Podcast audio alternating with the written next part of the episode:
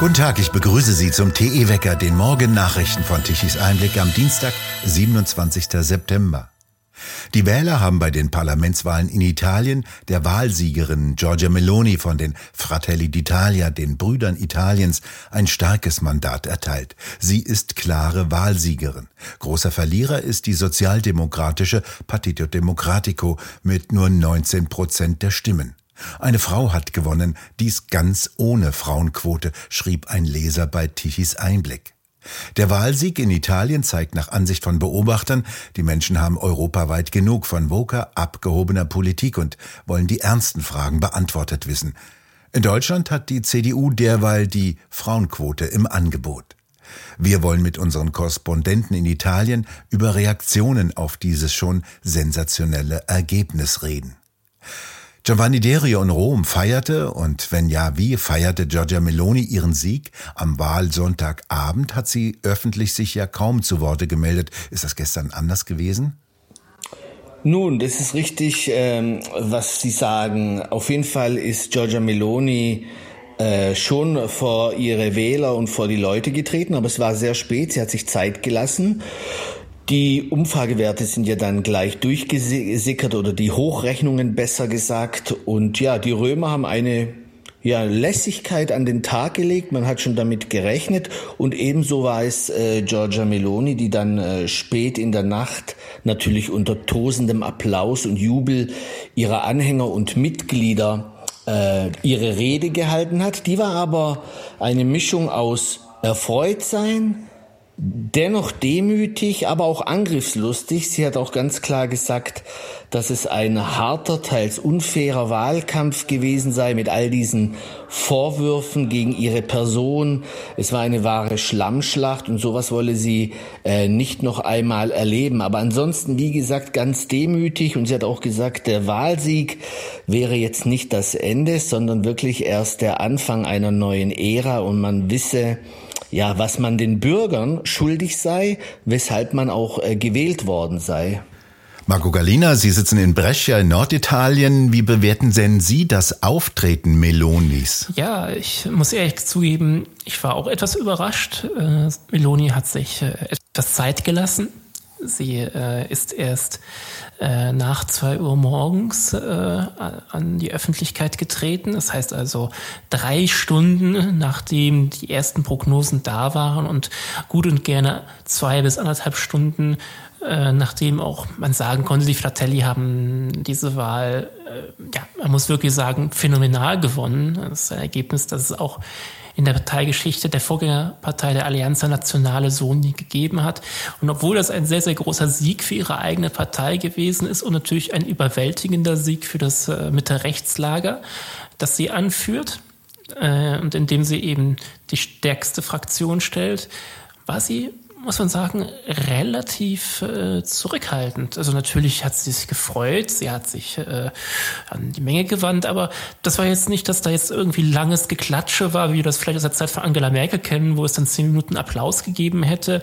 Und da war auch kein Suhlen im Sieg, da war die äh, doch bekannte kleine Römerin, die ans Mikro stand und sagt von wegen, jetzt hört mal auf, äh, ich, ich werde noch rot, so nach dem Motto, stand sie da und hat dann ganz klar gesagt, erstmal hat sie sich bedankt äh, und hat relativ zügig dann auch ihren beiden Kollegen Salvini und Berlusconi gedankt, dass sie dort gewesen sind, dass sie immer da gewesen sind, immer geholfen haben, dass es ein gemeinsamer Sieg sei.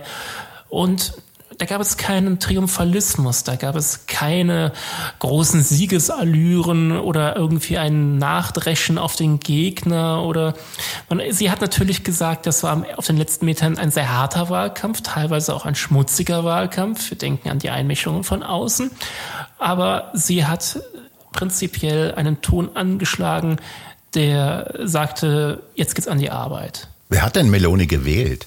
Ja, wenn man gewissen deutschen Zeitungen trauen sollte, dann waren das dieselben Leute, die auch Donald Trump gewählt hat nach der Auskunft von Hillary Clinton, von wegen die sogenannten Deplorables, also die unzufriedenen, frustrierten und enttäuschten. Mein Eindruck ist ein anderer. Mein Eindruck ist, äh, dass das Meloni-Wählerpotenzial quer durch alle Schichten gegangen ist.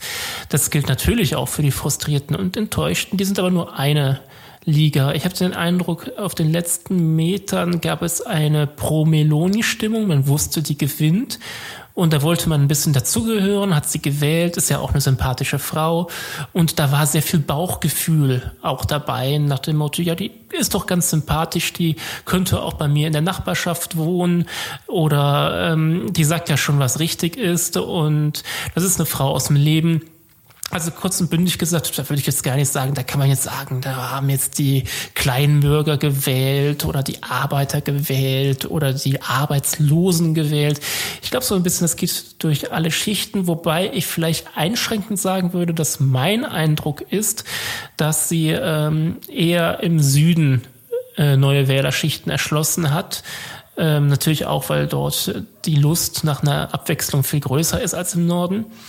Äh, sie hat aber, und das sei eben nur als Beispiel erwähnt, selbst in der Hochburg der Sozialisten, nämlich in der Toskana und in der Emilia-Romagna, sind die Fratelli d'Italia die stärkste Partei geworden. Und das sagt doch einiges aus, dass sie mit ihrer angeblich faschistischen Allüre die gesamte linke Wählerschaft auch auf ihre Seite ziehen kann. In deutschen Zeitungen ist ja von einer Schockwahl die Rede, von einem beispiellosen Rechtsrutsch.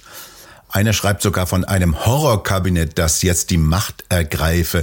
Was schreiben denn italienische Zeitungen und welche Wortwahl benutzen Sie? Also die italienische Presse und Zeitungen, die hatten sich schon heute Nacht früh eingef selbst eingefangen, muss man sagen. Und in den Fernsehsendern liefen ja dann schon die ersten Bilder von den Covern von italienischen Zeitungen, von links bis rechts. Und ähm, fast alle Zeitungen haben natürlich den Erfolg nicht wegreden können, haben ihn teilweise auch gewürdigt. Der Libero, ein ja liberal-konservatives Blatt, titelte dann Liberi, wir sind frei. Aber jeder, auch äh, von den rechten Zeitungen oder ja liberal liberalrechten sagen, dieser Erfolg verpflichtet natürlich und man dürfe nicht drüber hinwegsehen, dass es vielleicht doch auch ein paar Divergenzen unter den drei Bündnispartnern geben könnte.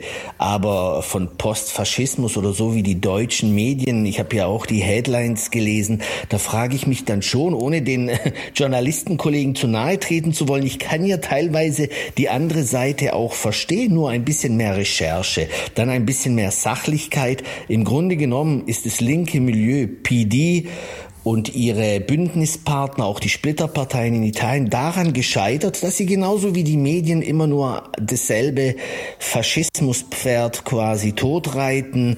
Und ja, Fakt ist, die Menschen hier in Rom und Umgebung, die wollten den Wechsel. Nirgends äh, habe ich so oft das Wort Il Cambio, Cambio, Cambio gehört. Sie wollten den Wechsel und so ist jetzt auch heute der Tag ja irgendwie so ein freudiges Durchatmen, Neugier, wie es weitergeht. Und äh, ja, man traut Giorgia Meloni als Frau viel zu. Aber durchaus ein optimistisches Aufatmen.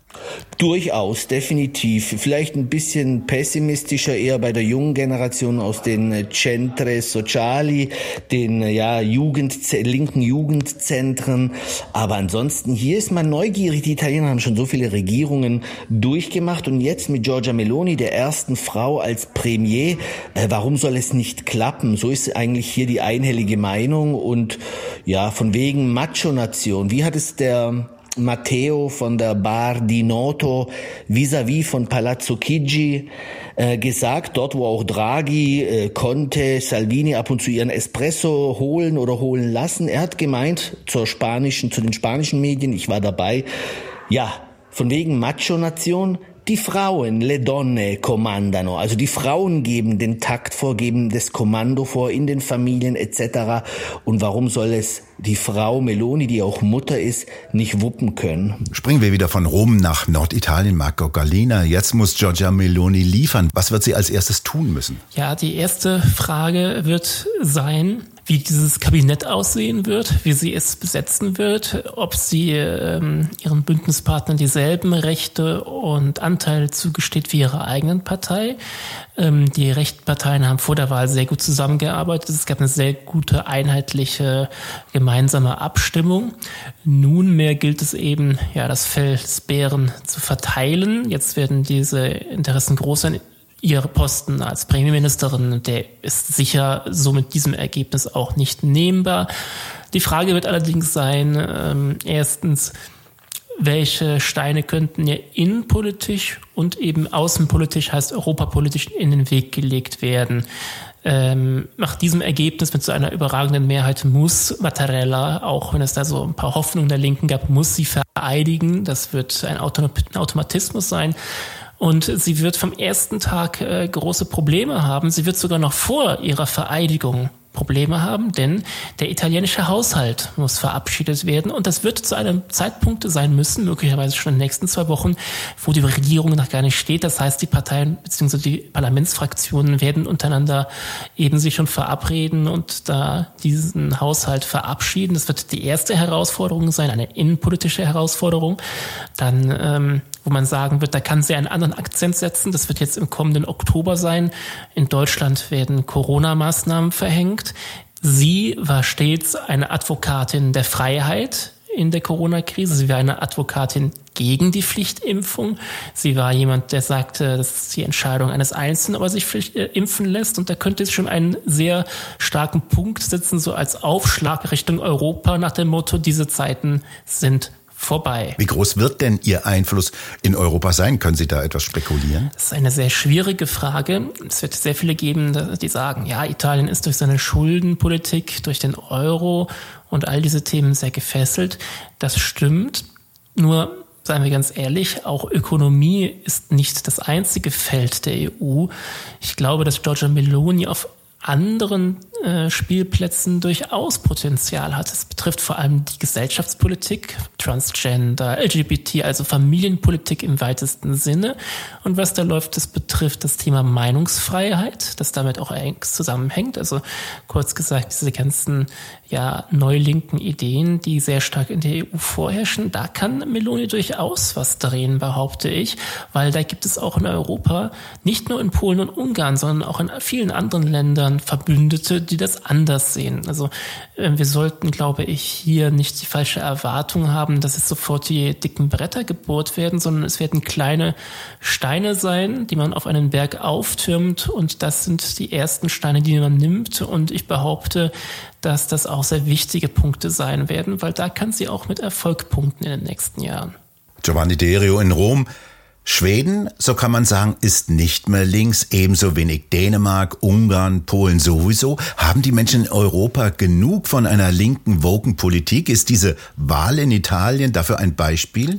könnte man schon so sehen, vor allem diese woke Politik. Ich, ich will ja nicht mal leugnen, dass es da Themen gibt, die schon auch Familien und äh, die einzelnen Bürger tangieren. Nur im großen Ganzen gesehen ist ja diese woke Politik oder diese Agenda ja irgendwas aufoktroyiertes an die Bürger, ähm, wo gar nicht von den Bürgern selber aus, ausgeht. Und von dem her kann man das äh, schon so sehen. Und ich denke auch, da ist die linke Politik, ja, die, die linken äh, Wettbewerber sind daran ganz klar gescheitert, weil sie eine Agenda gefahren haben, die momentan fernab der Tagesrealität ist. Hier kümmert man sich darum, wie werde ich meine Stromrechnungen zahlen? Wie werde ich meinen Arbeitsplatz behalten? Wie können wir unser Familienunternehmen halten? Und das sind die Themen, die Meloni, Salvini und natürlich auch Berlusconi ganz früh aufgegriffen haben, auch als der Ukraine-Krieg oder die Krise ausgebrochen ist. Giovanni Derio und Marco Gallina haben Sie vielen Dank für Ihre Italien-Berichterstattung. Danke, tschüss. Ein Leck ist bei der Erdgaspipeline Nord Stream 2 in der Ostsee aufgetreten. Südlich der dänischen Insel Bornholm sei ein Gasleck beobachtet worden. Nach Angaben des Betreibers sei in der Nacht zum Montag ein Druckverlust in der Röhre A festgestellt worden. Diese Erdgaspipeline liegt fertiggestellt am Boden in der Ostsee und ist mit Gas gefüllt. Das steht unter Druck. Doch das Genehmigungsverfahren liegt seit Anfang dieses Jahres auf Eis. Warum das Leck bei den Röhren am Grunde der Ostsee auftrat, ist bisher noch nicht bekannt. Ein Unfall gilt eher als unwahrscheinlich, für möglich wird ein Sabotageakt gehalten. Heute breitet sich das umfangreiche Tiefdruckgebiet, das gestern von Nordwesten hereinkam, über Gesamtdeutschland aus und bringt verbreitet Regenschauer über das Land. Örtlich kann es auch zu Gewittern kommen. Die Temperaturen schwanken zwischen 10 und 14 Grad. Es kann durchaus zwischenzeitlich auch zu sehr starken Regenfällen kommen, allerdings kein Vergleich mit dem, was Taifun Noru gerade auf den Philippinen verursacht hat. Mit Windgeschwindigkeiten bis zu 240 Stundenkilometern und heftigen Regenfällen hat er schwere Schäden angerichtet und eine Reihe von Menschenleben gekostet. Gestern Nachmittag erreichte er nur noch Windgeschwindigkeiten bis zu 130 Stundenkilometern. Fünf Rettungskräfte starben, als sie Menschen in überschwemmten Gebieten retten wollten. Erwartet wird, dass der Sturm heute Nacht auf das Festland von Kambodscha auftrifft. Wir bedanken uns fürs Zuhören. Schön wäre es, wenn Sie uns weiterempfehlen. Weitere aktuelle Nachrichten lesen Sie regelmäßig auf der Webseite tichiseinblick.de und wir hören uns morgen wieder, wenn Sie mögen.